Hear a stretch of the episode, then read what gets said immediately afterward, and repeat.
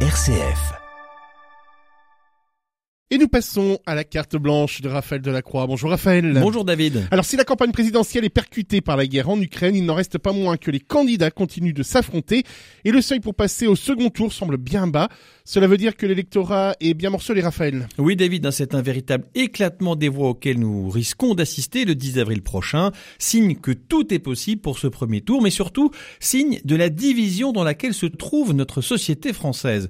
J'ai le sentiment que jamais notre pays n'a connu de telles fracture et on est en droit de s'en inquiéter et de le regretter. Au-delà des différentes sensibilités politiques qui s'exacerbent lors d'une campagne, c'est normal, on a l'impression que de nombreux sujets divisent les Français, les urbains, les ruraux, les élites et le peuple, les vaccinés et les non vaccinés, les européens et les souverainistes, les progressistes et les conservateurs, les pro-chasse et les anti-chasse, ceux qui roulent en diesel et ceux qui roulent en vélo cargo, ceux qui mettent des chaussettes jaunes et bleues en soutien de l'Ukraine et ceux qui pensent qu'il ne fallait pas que l'OTAN vienne titiller l'ours russe. Et la liste pourrait être encore très longue.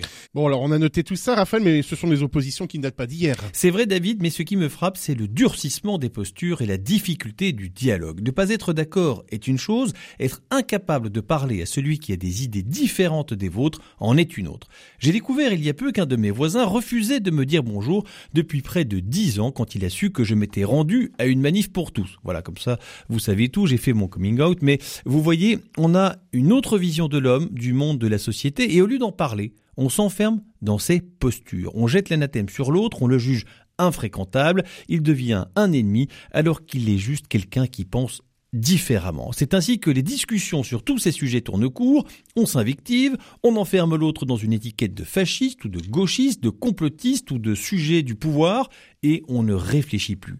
Gavé de réseaux sociaux et de petites phrases, de séquences vidéo de quelques secondes qui sont censées avoir fait le tour de la question en une story, nous nous contentons de raisonnements trop brefs et de jugements hâtifs.